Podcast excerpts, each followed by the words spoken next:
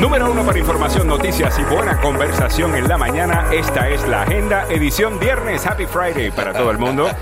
Ya está con nosotros el abogado Joseph Malouf. Abogado, buenos días. Muy buenos días, Alejandro. Un placer estar contigo en un viernes tan bueno como este viernes. Porque el viernes de hoy, damas y caballeros, huele como el Mueller Report. Huele a Mueller Report. Me huele a Mueller. Pero comencemos con lo primero. La Casa Blanca propuso liberar a los inmigrantes detenidos en la frontera y enviarlos a ciudades santuario, una estrategia dirigida a sus enemigos políticos, abogado. Pero eh, él es exactamente donde la frase el tiro te sale por la culata que se creó. Porque estas ciudades van a beneficiarse de una comunidad inmigrante que trabaja, Yep. que paga renta, que contribuye. Y sabemos que la inmigración es la razón por la cual un país crece, su economía es más fuerte. Imagínate en países donde no tienen gente, donde la población es pequeña, no pueden, no pueden mantener eh, a su gente. Los funcionarios de la Casa Blanca abordaron este plan por primera vez en un correo electrónico el 16 de noviembre y preguntaron a los funcionarios de varias agencias si los miembros de la caravana podrían ser arrestados en la frontera y luego trasladados en autobús a ciudades santuario pequeñas y medianas. La Casa Blanca dijo a la Oficina de Inmigración y Control de Aduanas de los Estados Unidos que el plan tenía la intención de aliviar la escasez de espacio para la detención, pero también sirvió para enviar un mensaje a los demócratas. Ajá. Esto comprueba que el presidente Trump lo que está corriendo Ah, es... ah, And that's me ah, 30 days. ah, Perdón eh, Ok. la interrupción. Eh, Disculpe, señor Yu. un, un audio de Ah, una ah, no, mara. ah, Porque estábamos hablando de un marero. Sí. Y yo pensé que era un rapper o algo el que estaba hablando con Samuel, porque me parece que este hombre está actuando como un marero. Yo escucho esto y yo, pues, me doy cuenta de lo que hemos... Yo creo que aquí lo entendemos. Yo creo que Ah. mucha gente de nuestra audiencia lo entiende. Quisiera que, la, que otra gente en el país, no estoy hablando de los trompistas, estos que están cegados y no importa lo que Trump haga, lo apoyan, sino gente que creen en Trump, gente que, en mi opinión, caen como víctimas realmente de su retórica. Mire, si usted Entienden está- que hay un problema en la frontera y es un verdadero problema y piensan que él realmente lo quiere arreglar. Aquí nos estamos dando cuenta de que él ve esto como una oportunidad política.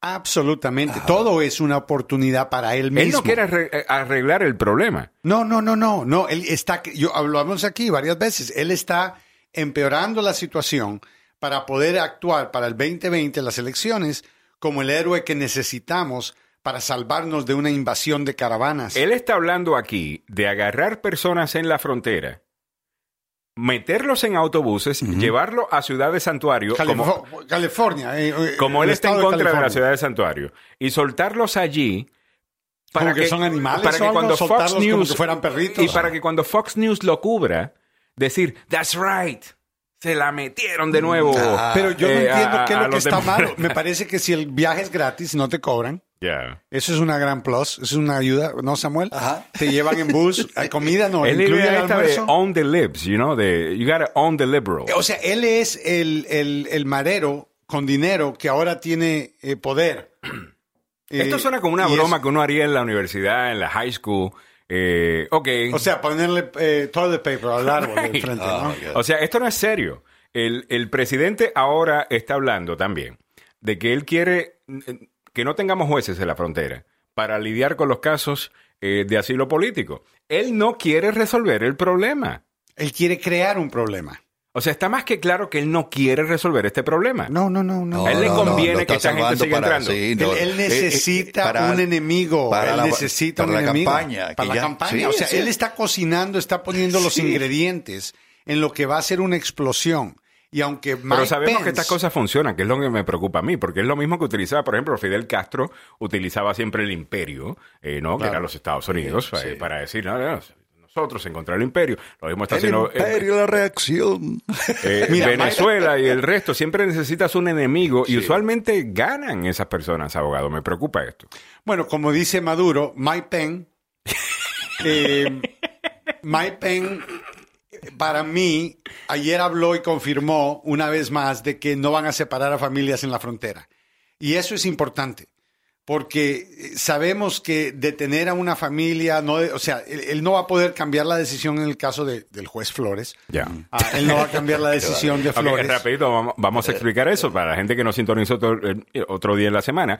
El, el- el presidente Trump fue crítico del supuesto juez Flores de- debido a que hay algo que se llama la decisión Flores. La decisión Correcto. Flores, Sí, el acuerdo Flores. el acuerdo Flores, que es el caso de una joven salvadoreña de 15 años. A- a- a- sí, de apellido Flores. Y el nombre de la demandante es, él- ella era la demandante. Y esto es lo que determina cuánto tiempo puede estar separado un joven de su papá. 20 días es la cantidad máxima que el gobierno puede esencialmente detener a un niño pequeño con su padre o Este es el acuerdo Flores, un, El acuerdo un Flores. acuerdo que Ajá. se llegó a una O corte, que una corte. El problema es este, si el padre y la madre están detenidos en cárcel Ya. y bajo la decisión en el caso de Flores, esos niños no pueden seguir bajo custodia por más de 20 días. Eso es un problema que el presidente dice me previene a mí Vaya. de detener a todos estos niños. Entonces, cuando se habla de la decisión Flores, Ajá. es de eso que se refieren, de una jovencita llamada Flores. Pero no existe un juez llamado No, Flores. el- Pero no el juez Flores que critica. Erróneamente, ignorante, eh, de que el juez Flores se equivocó en esa decisión. Ajá. Primero no fue una decisión, fue un acuerdo. Ajá. Quiere decir que el gobierno se comprometió a cumplir eso. El presidente quiere cambiarlo, pero lo quiere cambiar él solo, con orden ejecutiva, lo cual no tiene la autoridad de hacer. El, el presidente, por orden ejecutiva, no puede cambiar lo que es un acuerdo judicial, un acuerdo bajo, la, bajo el proceso judicial. O sea, que el judicial siempre chequea al ejecutivo, pero el ejecutivo, fuera de nombrar a un juez en la Corte Suprema, el ejecutivo no puede eh, eh, ordenarle a la Corte Suprema que hagan algo. Claro que no. Y ahora, a- abogado, el presidente, entre otras cosas, que está negando ah, en el día de hoy, ya esto es otro eh, tema. Como saben, ayer el, ah, el gobierno de Ecuador, pues le quitó el asilo Político diplomático Y la nacionalidad, los dos. y la nacionalidad a Julian Assange. Como dijimos ayer, ayer tuvimos el debate acá y era el debate que estaba teniendo todo el mundo anoche en la televisión, el debate sobre si él es periodista o si es un pirata cibernético Bueno. y el resto. Pero el presidente ahora dice, abogado, que él, Él no lo conoce. él no sabe. No. Yo no sé, él no sabe. él no sabe Wikiwaka. Wikiwaka. What? sí. Wikiwaka, no, Ah. mire, le voy a explicar. Eh, esto es muy interesante, pero lo que, lo que sabemos hasta ahora, Alejandro, es que Julian Assange, que había acogido refugio bajo la presidencia de Correa, Ajá. que obviamente le ayudó a él y ganas de, de- de darle una cachetada a Estados Unidos a que le dieran asilo político. Durante estos siete años, él ha violado todas las condiciones de su asilo político con la Embajada de Ecuador. Y bajo un régimen ahora diferente, más conservador, con Moreno, ahora eh, empezó a, a cansar a la gente de Ecuador. Al mismo tiempo, Correa había dejado un- una, ¿cómo decirte? Una relación bien agria con Estados Unidos al mantener a Assange ento- y protegerlo. Entonces, el gobierno de Estados Unidos, eh, con un Ecuador que tiene una cantidad de dinero que entra y sale en compra y venta de productos que ha estado bajando por esa mala relación, ahora Ecuador está bajo una presión económica de mejorar la situación y con un gobierno nuevo más conservador. Y cuando Moreno empezó a preguntar qué estaba pasando con Assange, primero Assange tiene un gato y no el- limpia el, el- el- no limpia el desperdicio del Pero, gato. Le cuento algo. El gato, el gato fue el primero en salir ayer de la embajada. Sacaron al gato primero. primero al gato wow. primero, sí. Ese gato había enojado a todo el mundo entonces. Porque si Assange los desesperó, imagínense el gato. Sí. Pero el gato, aparentemente, normal que un gato haga sus necesidades y el hombre está encerrado en una jaula prácticamente en una embajada y no tiene nada que hacer todo el día. Usted se imagina, yo tuviera ese lugar brillando todos los días, amor. Estuviera limpio de abajo para arriba, todo estuviera limpio, estuviera limpiando, no tengo nada que hacer. No, él no se rasura, no se baña, el gato no lo limpia. Y también le dijeron que dejara de utilizar la red cibernética, el Internet, para tratar de eh, influenciar otras elecciones en otros países y manipular la información confidencial de otros países. ¿Y Correcto. ¿Sabes qué? Él violó esa eh, orden también. Entonces, en estos días de desesperación, ya le empezaron a decir al gobierno de Estados Unidos, hey, si ustedes están interesados en mejorar nuestra relación y es donde Mike Pence sí colaboró con Ecuador y ha estado trabajando con Ecuador. Hay que reconocer algo bueno, que él ha hecho, que yo creo que en parte Mike Pence es responsable de la eh, captura ahora de, de, Assange, porque él empezó a presionar a, a, Ecuador. Ecuador empieza a reaccionar y dice, ok, ¿qué está haciendo este señor? Está violando las reglas, está haciendo cosas inapropiadas, eh, lo, los tiene desesperados, viola las regulaciones que le dan. Y, y, y, aparentemente él había recibido varios paquetes y valijas que él entró ilegalmente sin que le dieran una inspección, que también es en violación de su asilo político. Entonces, eh, yo creo que Assange, eh, muy arrogante, Uh, pensó de que por alguna razón u otra esto no iba a cambiar nunca Ajá. y desesperó a sus invitadores, a, lo que, al, al, al, a los que lo invitaron y esencialmente eh, alcanzarse ellos de darle asilo político y cancelar el asilo político, Inglaterra y las autoridades donde él se encuentra en Londres tienen la autoridad uh -huh. de capturarlo. Eh, el único problema es que las autoridades de Inglaterra no pueden entrar a la embajada porque la embajada es, es, se considera un país independiente. claro, es una oficina diplomática que es parte del territorio nacional de un país. Entonces es ahí... como que como que estuvieras en Ecuador, ¿ok? Ah. Eh, cuando tú entras a la embajada de Ecuador en Londres, es como que estás poniendo pie en, en Ecuador. Entonces, adentro de esas paredes eh, eh, se encontraba Assange bajo asilo político. Uh -huh. Una vez le quitaron el estado de asilo político y es un fugitivo de las autoridades. Sí, señor. Ahora, y, y, para hacerlo peor, no solamente Ecuador cedió a que las autoridades entraran, pero fue Ecuador quien invitó a que las autoridades entraran. Ah. Y eso cambia todo legalmente porque ahora eh, limita las defensas que va a tener Assange. Ya una vez Assange lo encuentran culpable en un día, qué sistema de justicia tan rápido en Inglaterra, ¿no? Sí. En un día lo encuentran culpable de haber violado fianza. Me gusta. Y le dijeron, ok, ¿usted violó fianza? No, yo no la violé. Así, déjeme ver. Mm, Así la usted violó, no estuvo sí. aquí en mayo del año 2012 cuando le dijimos que tenía que estar acá porque se fue a esconder en la embajada y no tenía asilo político todavía en viola, violación de una fianza, Alejandro, que tiene un año en cárcel. Entonces, en, en mayo, el, do, el 10 de mayo, van a juzgarlo a él uh -huh. esencialmente basado en dos cosas, en la extradición y lo van a juzgar en la sentencia de uh, haber violado fianza. Ahora, si le dan un año en cárcel, en teoría, él podría permanecer en Inglaterra por un año mínimo antes de ser extraditado a Estados Unidos, donde él tiene que confrontar cargos de conspiración por infringir o tratar de entrar o entrar esencialmente a una base privada de información del gobierno. Ajá. O sea que ayer y, y, tú y yo hablamos acerca del caso de Estados Unidos en contra del New York Times y el Washington Post.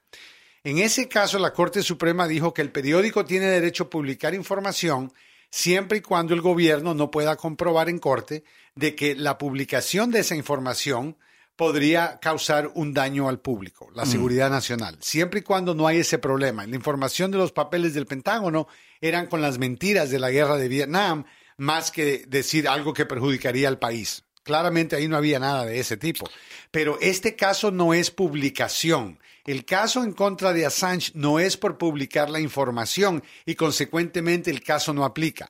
La, el caso en contra de Assange es conspiración para entrar en una red cibernética, por medio de la red cibernética, a una compañía que es el gobierno de los Estados Unidos para robar información confidencial y fabricar un número, una identidad inventada para que ahora Bradley Manning, en esa época era hombre Bradley Manning, Ajá. Del ejército. Ahora se llama eh, Chelsea. Ahora se llama Chelsea, cambió de sexo y ahora eh, lo que están acusando a Assange es de haberle ayudado. Recuérdense, que cuando hay conspiración, ambos miembros de la conspiración son igualmente responsables de todo el crimen, incluyendo robarse los correos electrónicos, incluyendo entrar a robar 700 mil páginas de información de la guerra de Irak y Afganistán. Entonces, el caso en contra ahora de eh, lo que es Assange es solamente un cargo de cinco años, es corto. Cinco años no es mucho tiempo, mm. pero es suficiente para traerlo para acá. Ya una vez él esté aquí,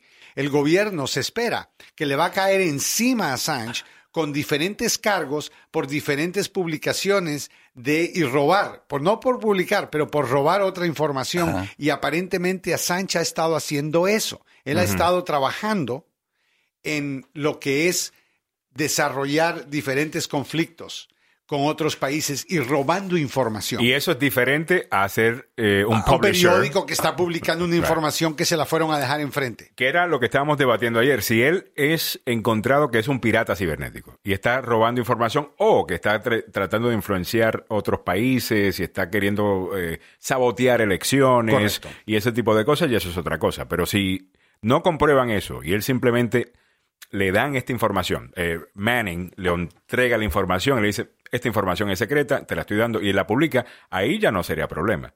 Absolutamente. Si él participó de robar la información, ahí sí es Absolutamente. Un problema. Y, y, no es que no haya un problema. o sea, recuérdate que en el caso del Washington Post y el New York Times, los, los papeles del Pentágono y la información que querían publicar no tenían nada que iba a perjudicar, porque esa es la decisión en el caso de la Corte Suprema, harm the public que no va a perjudicar o poner en riesgo la seguridad nacional o que no va a poder, eh, que no va a perjudicar a, por ejemplo, a, un país, a una ciudad, a agentes, etcétera. Siempre y cuando no perjudique a la gente, que entonces el periódico tiene el derecho de publicar la información.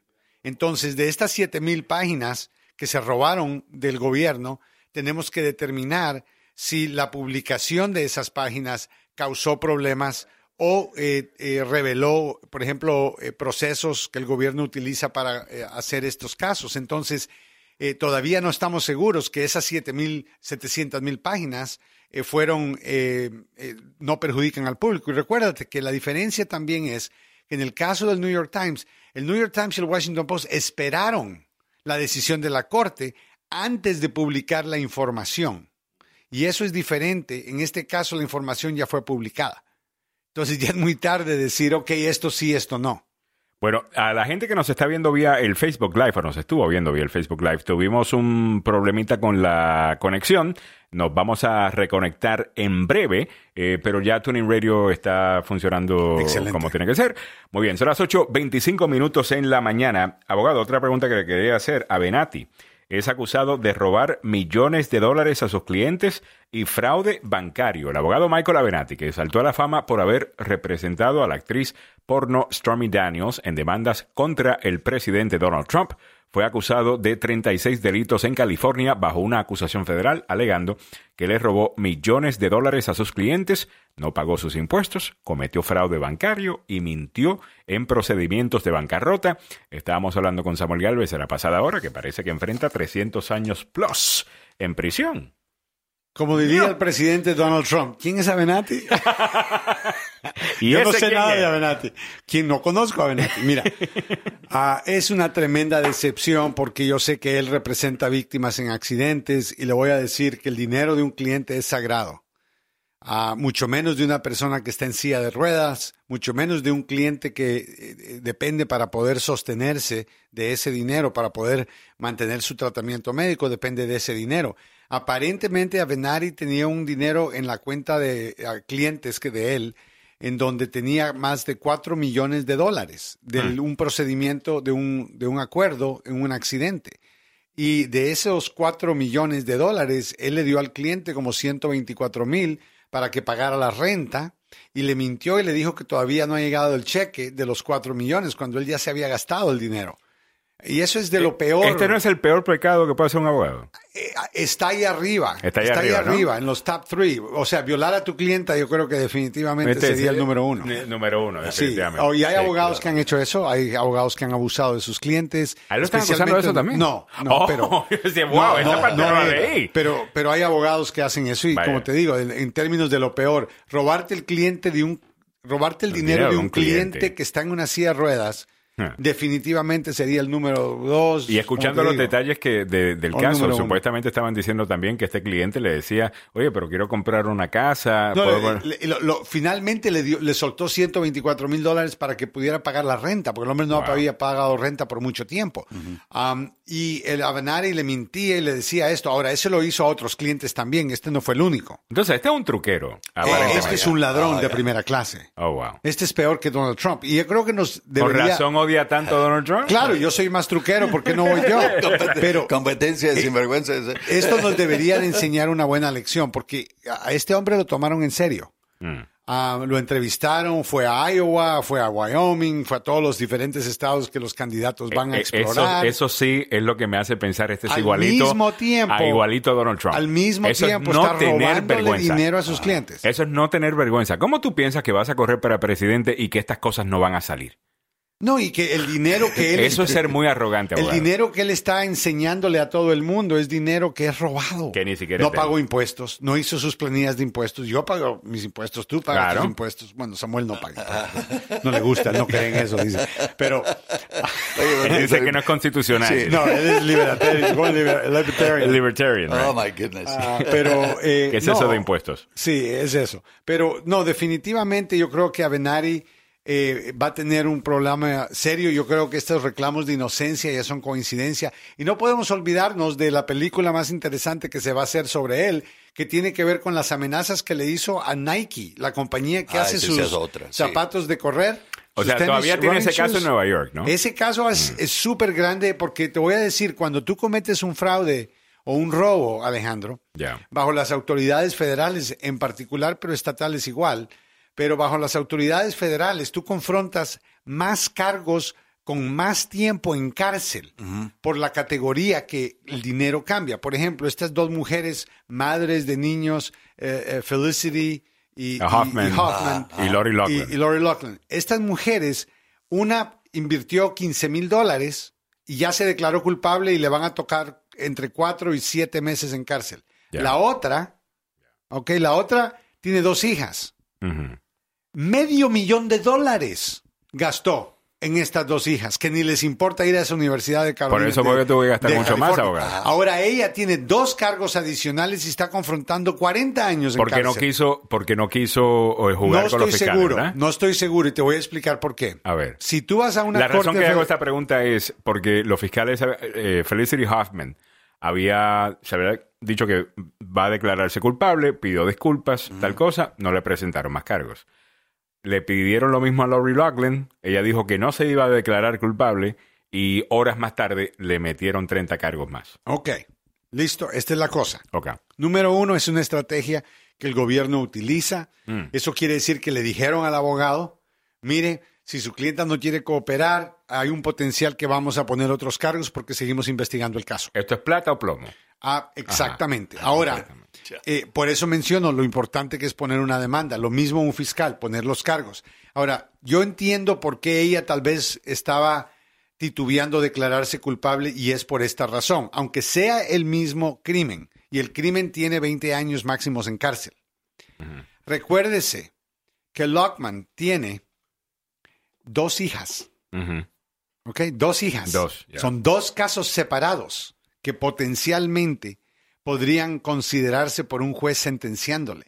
Más son medio millón de dólares. Entonces, el puntaje, hay un puntaje que tú ah, consigues en las guías federales de sentencia, que ese puntaje, mientras más alto es, más cárcel te va a tocar. Entonces, cuando tú miras la tabla, te das cuenta que el factor que causa que el número suba rápido es la cantidad de dinero envuelta en el crimen. Ujú. Entonces, si tú estás hablando de 15 mil pesos, no le van a meter 20 años en cárcel. Pero si ella se declara del mismo crimen culpable con dos hijas, dos acciones criminales separadas en el mismo caso, más es medio millón de dólares, ella puede estar confrontando de 8 a 10 años en cárcel y consecuentemente quiere buscar algo mejor y dijo, le dijo al gobierno, ¿saben qué? Eh, hagan lo que quieran. Eso es lo que los abogados tienen que estar haciendo detrás de todo esto. No creo que fue una sorpresa. Muy bien.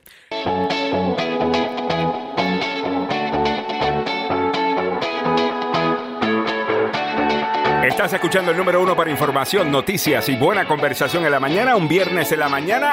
¡Happy Friday! Ay, continuando. Me gusta, me gusta. Bueno, tranquilos todos, por favor, es tremenda fiesta aquí en el equipo. A propósito, tenemos fiesta la otra semana. A ver. Carito acepta nuestra invitación para regresar al programa. All right, muy bien, Carito Escalante. Eh, estará con nosotros, estuvo con nosotros el viernes eh, pasado. Por mucho tiempo hemos querido tener. eh, Una pues, no- invitada femenina, pues. no vaya. solamente una invitada no, femenina, Una ¿verdad? mujer tan inteligente como Exacto. y periodista. eh, pero que, fuera, conoce pero su- que igual manera fuera mujer. O sea, Claro. primero que estuviese, you que tuviera conocimiento no necesario eh, para, lidiar con nosotros que Eh, somos unos fanáticos unos- de exactamente político. y algunas veces podemos actuar medio tarados también y que nos pongan en orden ah, pero también que fuera una mujer no para tener ese punto de vista y con ella creo que lo hemos encontrado Diversidad, damas y caballeros. Diversidad. Le ofrecimos a Samuel cambiarse el sexo, pero lo rechazó. Entonces, Oiga, ¿por qué Carito usted- viene oye, pero para dice que se va a cambiar de raza ¿De raza, sí? Ok, Samuel, ¿qué vas a hacer ahora? va a ser afroamericano Oh, nice. Ah, Damas y caballeros, pasando a la parte seria, en la mañana eh, platicamos con Alejandro sobre lo que dijo el presidente Donald Trump por 140 ocasiones. A ver. ¿No me cree? Eh, eh, dice este señor Wikileaks, Wikileaks, Wikileaks. ¿Quién le importa Wikileaks? Dice, ¿y quién es Sí, Wikileaks? sí, ¿Quién es Wikileaks? ¿Qué, quién? No, no tengo idea, pero... durante la temporada de elecciones de 2016 ah, ahí sí estuvo hablando a cada rato de Wikileaks él decía llegaba a, a los estadios diciendo I love Wikileaks I love, love Wikileaks. ¿Vieron lo que Wikileaks dijo hoy? ¿Vieron lo que publicaron hoy? I love Wikileaks. Wikileaks le ayudó al presidente y consecuentemente el presidente estaba feliz. Pero los conservadores no quieren a Julian Assange. Los conservadores no quieren que nadie le saque los trapos al sol. Es que es peligroso. Es peligroso. Y yo entiendo que el concepto para mí es el que este señor ya no es un periodista. Yo no lo tomo este caso como alguien de un periodista. Estoy de acuerdo con Mike Pompeo, el cual dijo hace dos años de que Wikileaks no se considera más que una organización de inteligencia y espionaje. Y eso no es y manipulada por países hostiles como Rusia. Y eso no es un periodista del Washington Post o el Washington New York Times, ¿ok? Es muy diferente. para- Bueno, eh, para también que no tenemos- ninguna duda. pero tam- WikiLeaks. WikiLeaks. I love WikiLeaks. These WikiLeaks, WikiLeaks, WikiLeaks, as confirmed just today by WikiLeaks. It's been amazing what's coming out on WikiLeaks. They want to distract us from WikiLeaks. The wonder of WikiLeaks. Boy, that WikiLeaks has done a job on her, hasn't it? We've learned so much from WikiLeaks. Oh, we love WikiLeaks. Boy, they have really WikiLeaks. WikiLeaks. WikiLeaks. I mean, this WikiLeaks is Son 140. I- got it. I got it. We got I it. got You got it, guys. Ahora, la pregunta, la pregunta con esto también sobre Julian Assange. Yo creo que hay mucha gente que, que no, que podrían ser considerados hoy día bajo los estándares de hoy día eh, de quién es un periodista y quién no, a que no entraría en los estándares tradicionales como el Washington Post, como el New York Times, por ejemplo. Hay simplemente gente que utiliza Twitter como su medio, que hacen periodismo. Eh, o sea que no podemos decir, bueno, simplemente porque no es el New York Times o el Washington Post o porque no sigue esa línea o esa, no línea, eh, sino ese, ese el, el método quizá. Ah, eh, no significa que no Pe- sea pero- periodista. pero- sí, tien- sí, sí creo que tiene razón Mike Pompeo en esto. Si, de- si descubren que Wikileaks no ha sido más que un front, ¿no? Para gobiernos. para cometer actos de espionaje, de espionaje. y ataques eh, en campañas políticas, interferir con la campaña. Exacto. O sea, el hecho de que Roger Stone Si ese es el caso, estoy de acuerdo. y el hecho de que Roger Stone es sospechado de que él eh, estaba en contacto con WikiLeaks y que WikiLeaks soltó esos correos del Comité Nacional Demócrata, Demócrata. los soltaron esos documentos, esos emails, eh, de una manera ilegal, porque eso no solamente robarse la información privada de ellos, pero no se olviden la intención por la cual lo hicieron, era para interferir con las elecciones. Entonces ahí hay dos crímenes. Una, robarse los correos electrónicos y número dos, utilizar esa información robada para atacar las elecciones de este país. Eso es un crimen, o lo que le llaman un- una ofensa en contra de los Estados Unidos de Norteamérica. Esta organización se ofrece a recibir filtraciones que develen comportamientos no éticos ni ortodoxos de los gobiernos, con énfasis especial en los países que consideran que tienen regímenes totalitarios. Pero y también- los Estados Unidos. El hombre ha soltado un montón de información de Estados Unidos, la guerra en Irak, cuando tienen un video que enseña a un soldado americano matando a gente civil en Irak. Yo entiendo, esto no ayuda, pero eso puede enfuriar a los eh, afganistanes y la gente allá en Irak y, y causar que varios soldados mueran después de que vean ese video. Pero al mismo eso tiempo- es poner en riesgo la seguridad nacional. Abogado, pero de igual manera también eh, mucha gente se enfadó cuando eh, los Pentagon Papers fueron publicados por el New York Times y el Washington Post, dejándole saber al mundo entero, no solamente a los estadounidenses, de la manera que el gobierno estadounidense le estaba mintiendo al pueblo y estábamos matando gente allá de manera ilegal. Entiendo. Estábamos mintiendo, o sea, Pero- cada vez pero- que uno pero reporta algo que no se supone Post- que se vea, El vas a poner gente en Pero peligro. el Washington Post y el New York Times no publicaron la información sabiendo, viendo la información ellos primero. No pen- es aro- no era su que- objetivo. Que, iba a ser Right. eh, algo que iba a perjudicar la seguridad del país. Claro que no, no era su objetivo. Usted lo que está diciendo es que si Julian Assange, su objetivo es destruir a los Estados causar Unidos. un daño. Right. Está utilizando la información como un arma Exacto. en contra de las elecciones. Él no publicó esto para decir, oh, Dick Cheney, wow, Dick Yeah, Cheney. what a Dick What a Cheney. Dick Cheney he What a ¿no? Dick Cheney, this Porque guy. el tipo eh, se fingió, cometió un montón de mentiras. Tricky Dick Tricky Cheney. Dick Cheney y, y, eh, no podemos tener ningún presidente o vicepresidente Such a que se llame Dick Dick, Cheney. porque ningún Dick está bien. Absolutamente. Such Ahora- a Dick Oh, my Cheney. My completamente. Pero creo What a yo, Dick Cheney. creo yo de que eh, el presidente eh, va a tener que, que lidiar con esto de una manera como la derecha lo haría, y es ser duro en contra de Assange. Ahora no puede decir I love WikiLeaks. Ahora yo no sé quién es WikiLeaks. Tiene que que hacerlo. ayer. Tiene que, portarse bien. a- además que este va a decir que tiene acceso al reporte Mueller. Este va a inventarse todo tipo de ese vainas. es el ya. problema, que Trump ahora está realizando el hecho, está finalmente entendiendo el hecho de que él ahora puede ser víctima también. Que es divertido cuando eh, la víctima es Hillary Clinton y le Claro. ayuda a él, pero ya no es divertido cuando le perjudican a él. Pero como él pues cambia de, de opinión sobre las cosas dependiendo en cómo le afectan, eh, no, no, no No, pero te, te das cuenta por qué el presidente ahora se ha quedado callado? Mm.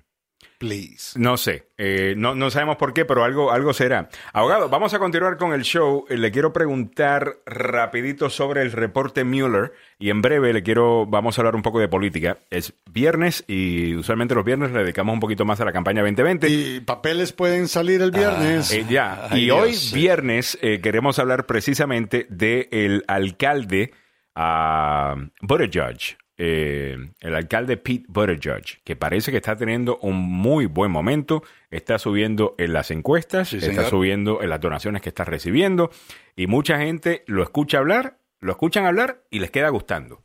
¿Ok? Le queda Él gustando. y Beto O'Rourke tienen carisma y yo creo que la diferencia entre Buttigieg y, y Beto O'Rourke es que Buttigieg es más, am, creo que es más concreto, Más detallado, más cuidadoso y más, más confiable. Beto O'Rourke se ve como un soñador. Se ve como que él es aspirando que vamos a tener un mundo mejor y vamos a... Y yo estoy pensando, sí, pero No, ¿cómo esto vamos está a hacer bueno. eso? eh, tanto, tanto Buttigieg como Beto están buenos para ponerlos juntos en una comedia. ah, de estos dos amigos, uno es súper intelectual y se lo sabe todo, y el otro es súper eh, enamorado de la vida y el resto. Estos dos- pero no sería mala idea para un ticket, eh, ellos dos. No. Si el Partido Demócrata se puede salir de la idea esta, ¿no?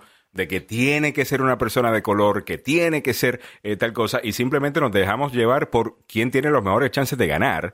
De Eh, acuerdo. yo creo que esa combinación no estaría mala. Ah, es ahora, posible, Buttigieg, es posible que Buttigieg pueda convencer a la nación eh, usando lógica, razón.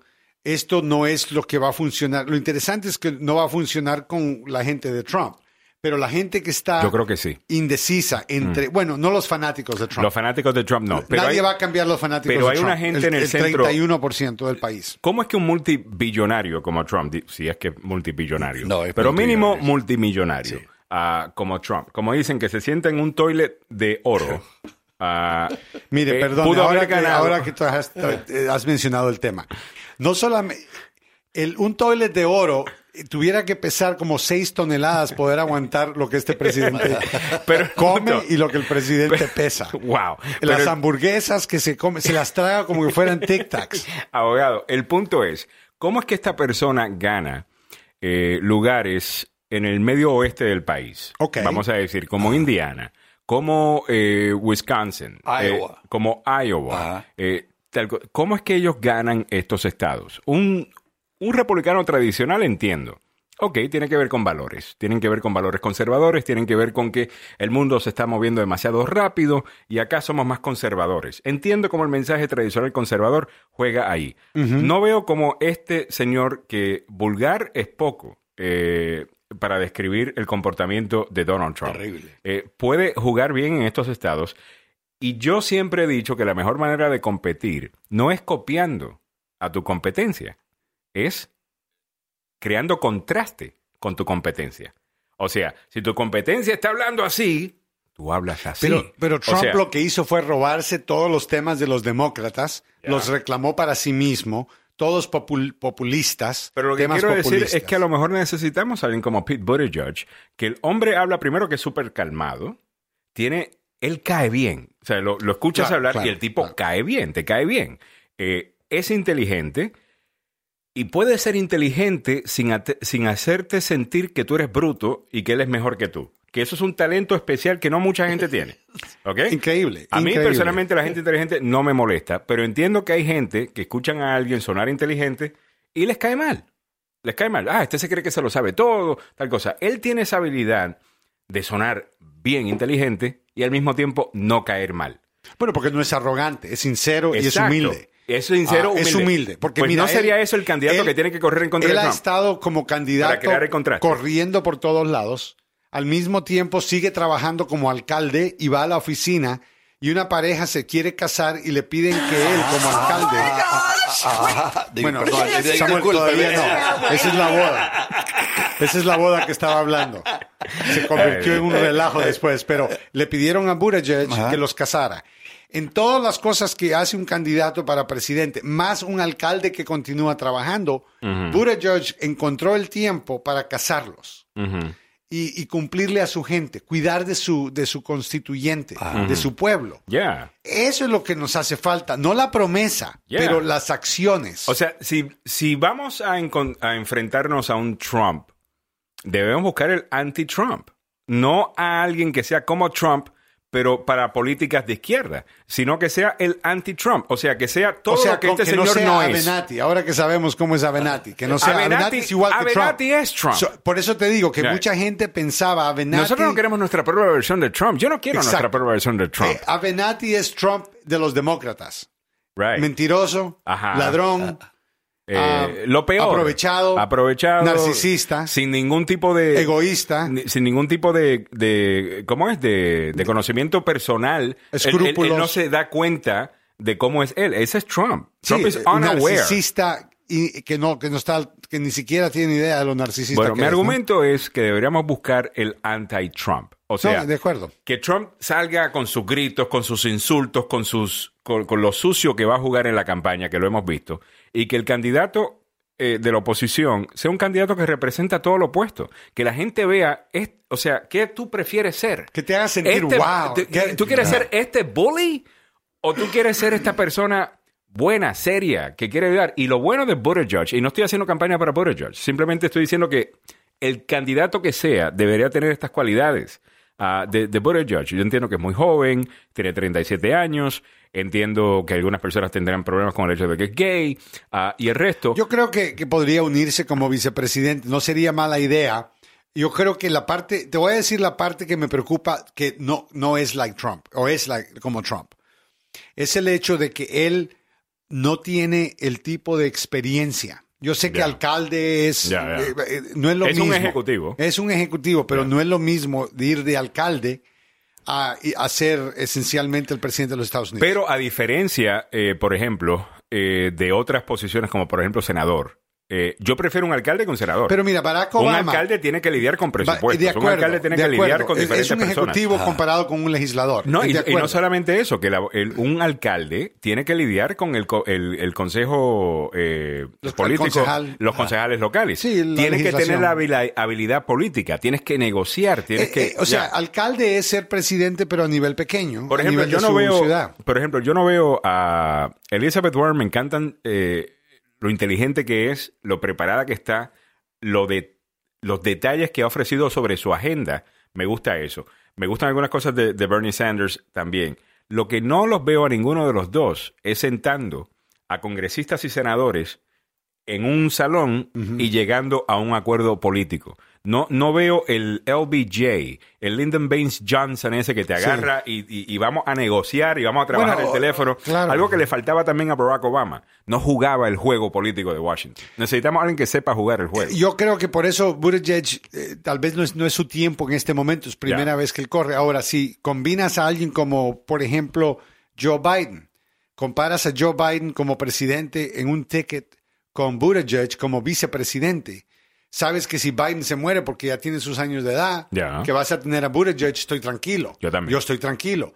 A poner a... Me gusta que Buttigieg es, por ejemplo, él habla de su religión. Sin Oh, my problema. God, habla muy bien de la religión, mejor que Mike Pence. Eh, y, la, y, la, y, la y lo que digo esto, empezamos la conversación hablando de por qué los demócratas no pueden eh, competir en estos estados del medio oeste y del centro eh, del país. Mucho tiene que ver con que si eres demócrata, no puedes hablar de religión, vamos a estar claros. Eh, es algo que el Partido Demócrata no, eh, no es que estén en contra de ello, pero Esta no lo es la celebran. primera- ¿Sabes por qué? Los demócratas consideran que la religión es privado, que es algo entre tú y tu Dios. No es que no hayan religiosos en la Claro que no, demócratas. entiendo, ya, es ya. absurdo. Y ahora Buttigieg, que no solamente es homosexual, casado, pero que también es bien religioso, algo Right. que no ves muy comúnmente porque muchas religiones rechazan al homosexual Y discriminan en contra del homosexual. Así que él, él está llevando una serie de conexiones A- acá. mira, muy a mí me encanta, a mí me- por ejemplo, lo que él está haciendo, inclusive si no gana, creo que le está haciendo un gran... eh, eh, Una gran ayuda a la causa. Una Favor. ayuda a la causa y un, y- Sí. y un gran favor al país. Sí. En este, en- Educando al eh, país. eh, educando al país en este aspecto. Los republicanos han tomado el tema de la religión como que son dueños de ella, ¿no? Y vamos a decir que usted está en contra del aborto. Le respeto su posición. Y vamos a decir que su posición está basada en lo que usted cree y en su religión. Se la respeto también. Ahora, a mí lo que no me gusta de esta gente es que piensan que son los únicos que respetan la religión. Es basado en de esos acuerdo, temas. ellos se robaron la religión, se robaron el, el- el ejército, se robaron los veteranos de guerra, Ajá. se ro- todo eso es causas republicanas. La Corte Suprema. Como si la Biblia no hablara de, de- de proteger la creación Como de que Dios. los demócratas no creen en Y- Dios. no, los y no solamente no eso, so- la Biblia habla también de la protección Y de, hay- la, de la creación de Dios. Y eso, y, y el- Claro. y eso es el medio ambiente, ese es el cambio climático. Pero y eso si- es un tema que los republicanos obviamente no, no, no creen No. que, está, que ni siquiera es un problema. Y, y no, no vaya a caer usted en el concepto, y por eso me gusta Buttigieg también, de que solamente porque usted es eh, republicano Ajá. o es demócrata, vamos a decir, que usted tiene que estar en contra de la segunda enmienda. Él está a favor de la la segunda, segunda enmienda, correcto. Él, eh, solo porque es demócrata no quiere decir de que usted ignora la religión. No. Buttigieg es de la religión, muy pegado a la religión, muy creyente en la religión y muy eh, confident. a mí me gustaría Mu- con ese mucha tipo de demócrata. A Sí. ver, ¿qué dijo eh, la respuesta que le dio Pete Buttigieg al eh, vicepresidente Mike Pence? Speaking only for myself, Ah, bueno. I can tell you that if me being gay was a choice, it was a choice that was made far, far above my pay grade.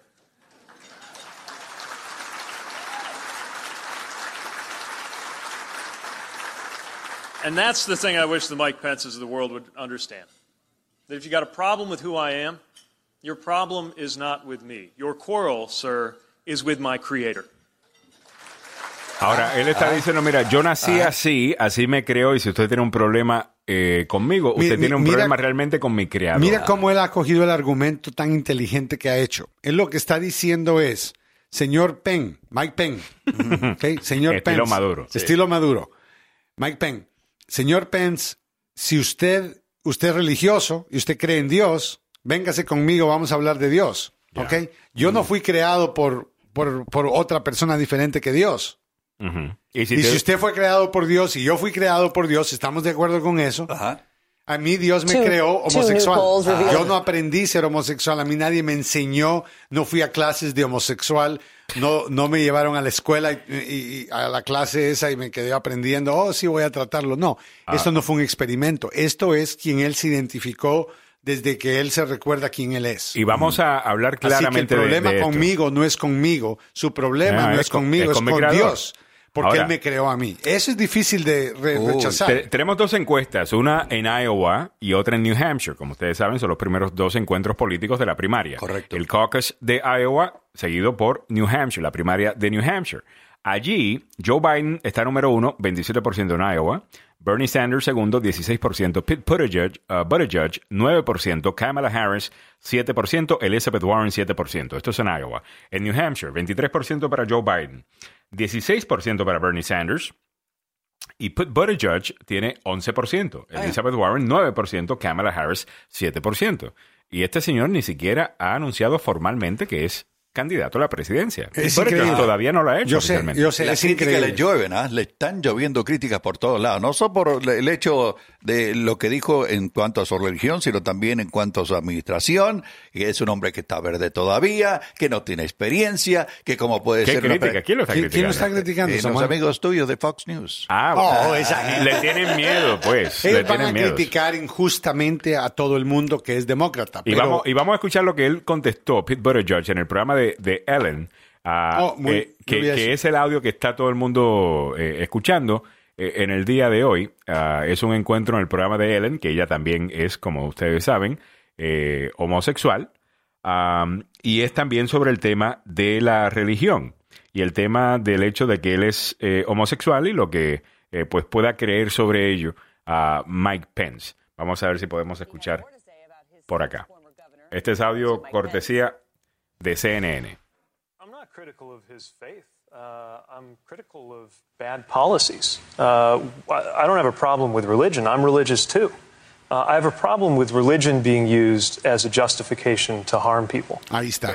Y eso, Ahí o está. sea, si eso no te dice a ti, Ahí está. eh, Él- eh, él este es tipo de súper persona- inteligente. ese es el tipo de súper personas que tenemos que tener. O sea, que, que, Sí. tus, que tu, si vas a hablar de tu fe, está bien, habla de tu fe, pero enséñamela a, a través de, de- de acciones. No, este hombre está haciendo mucho por uh, todas las personas del LGBTQ. TQ, yes. Muchas personas que eh, han estado como yo y Alejandro ofendidos por la manera en que la gente trata a personas que Claro. tienen una identidad diferente del sexo. Finalmente escuchamos a alguien que puede explicarlo de una manera tan lógica, sensible, Ya.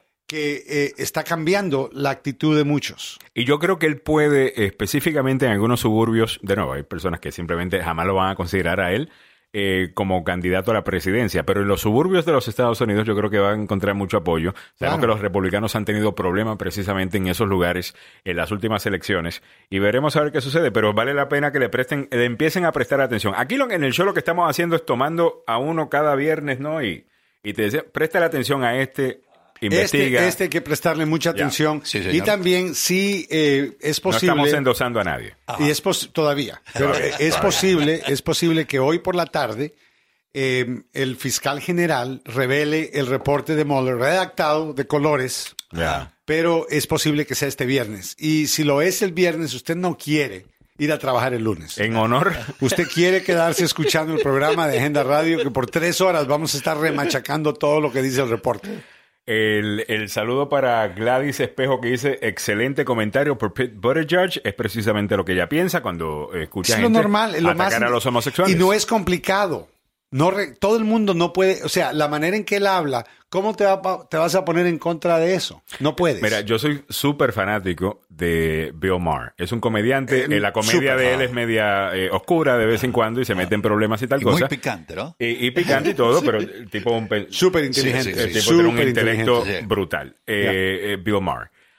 Ahora, yo vengo siguiendo a Bill Maher por años, desde Politically Incorrect. Yo estoy comprometido a Bill Maher, right? En, en el que soy fan de él y lo veo. e- incluso el- en junio creo que tiene un concierto acá. eh, estaré yendo para el concierto de comedia eh, para verlo. Y cuando él entrevistó a Pete Buttigieg, eh, Ah, me encantó la entrevista. yo estaba me aplaudiendo encantó. por fue Buttigieg. el, y el Buttigieg, y. Buttigieg le metió su parte Le- de lo, lo a- puso en su lugar. a, a Bill Maher. Lo puso en su lugar. Y a mí no de me una molestó manera- y soy fanático de él. Pero de una manera donde Bill Maher, la diferencia que veo con, con él, Bill Maher, él siempre le gusta quedar como el súper inteligente que beats everybody, pero el tipo creo que quedó un poco humilde después de esa experiencia. Claro, porque Lo- lo, que no Pete lo Buttigieg, porque lo que Pete Buttigieg está diciendo es, mire, usted no va a ganarle, lo- lo- u- si usted quiere competir en el centro del país, usted no lo va a hacer insultando a esta gente, pensando Correcto. que usted es mejor que ellos y que ellos siempre, y el problema que tienen es que pobrecitos los brutos estos, ¿no? Claro. Sino más bien que están, que legítimamente tienen un issue, que legítimamente tienen una queja real. Un líder verdadero va a llegar a, a- a- a preocuparse de todos Claro. los ciudadanos de este país, incluyendo aquellos que votaron en contra de él. Y los que están en el centro del país, a- abogado, hay gente. eh, el, el presidente Barack Obama lo dijo eh, la semana pasada también, o esta semana. El domingo fue eh, que lo dijo. Mire, no todos los que están en contra nuestra, en contra de nuestra posición de inmigración, no significa que son racistas. Y yo creo que eso es importante decirlo. No toda la gente en el centro del país que no le gusta el desorden que están viendo en la frontera, están motivados por racismo.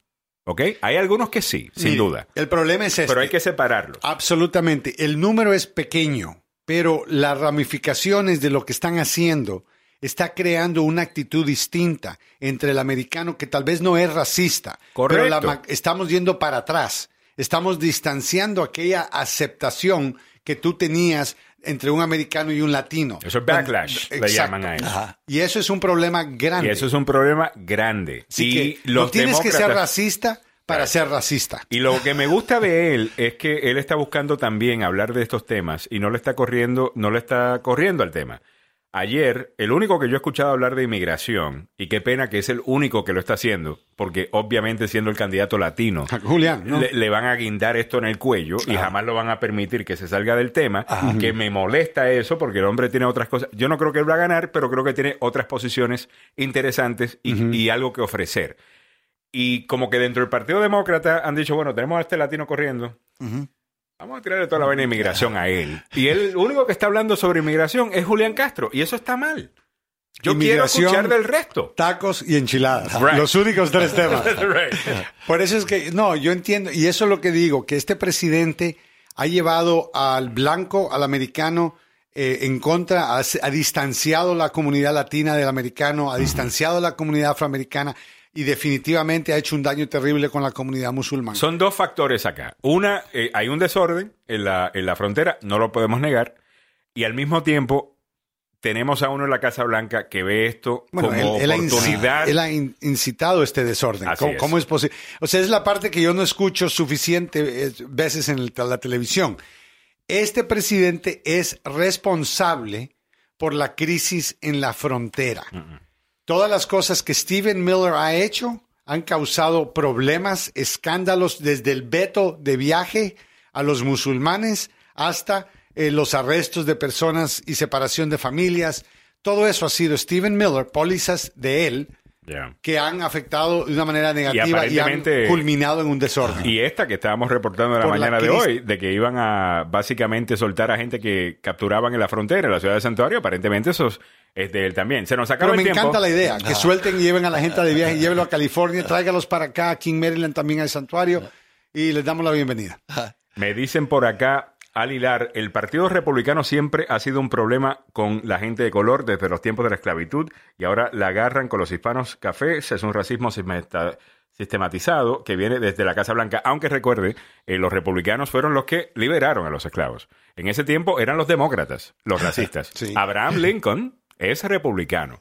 El partido pasa Pero, por un cambio claro. grande. Y ahorita acaba de pasar un segundo cambio Y, lo- grande. y, por ejemplo, la, la batalla de los derechos eh, civiles, Civiles. en 1964, a quienes se tuvieron que enfrentar mayormente los llamados Dixiecrats, que eran demócratas que se cambiaron ah, eh, y abandonaron el, el partido eventualmente eh, porque se oponían a, a el- a acabar la, La esclavitud. la, la segregación eh, en los años eh, 50 Oh, perdón, y no, no, 60. sí, la- la- ¿no? la- Eh, cuando Richard Nixon, republicano, implementa lo que le llaman el Southern Strategy, precisamente porque estaban todos esos demócratas sureños molestos con el partido por su, eh, por su posición a favor de los afroamericanos y dejaron el partido. Eso es lo que se convierte en un nuevo partido republicano. Después viene Reagan. El- el- los partidos han cambiado. Han cambiado y están cambiando en este momento, no cabe En duda. este momento está cambiando. Trump ha cambiado el partido y le digo, no necesita usted tener que creer en todas las cosas. Usted puede usar su mente libre para decir este es el mejor candidato o no lo es. Pero no votar es el error. Tiene que ir a votar como latino. Vamos a estar recordándole frecuentemente lo importante que es registrarse, inscribirse, poner a sus hijos, toda la familia, todo el mundo que puede votar, tiene que ir a votar. Y recuerden que uno de los eh, más importantes líderes progresistas del país, ¿quién fue? TR, eh, Teddy Roosevelt, Claro, que claro. fue republicano. El primero es Roosevelt, el segundo fue demócrata, obviamente. All right, Samuel Galvez, disculpa, no, ocho minutos me fui eh, de overtime. Muy importante, con tantas cosas que hablar. Demasiado. Eh, uf, no pararíamos. All right, ¿qué es lo que viene a continuación? Vamos a. Teníamos al abogado Carlos Salvado, pero me acaba de informar de que no va a poder estar acá en la mañana de hoy. Vamos a tener un programa importante con la firma Salvado, Salvado, Salvado.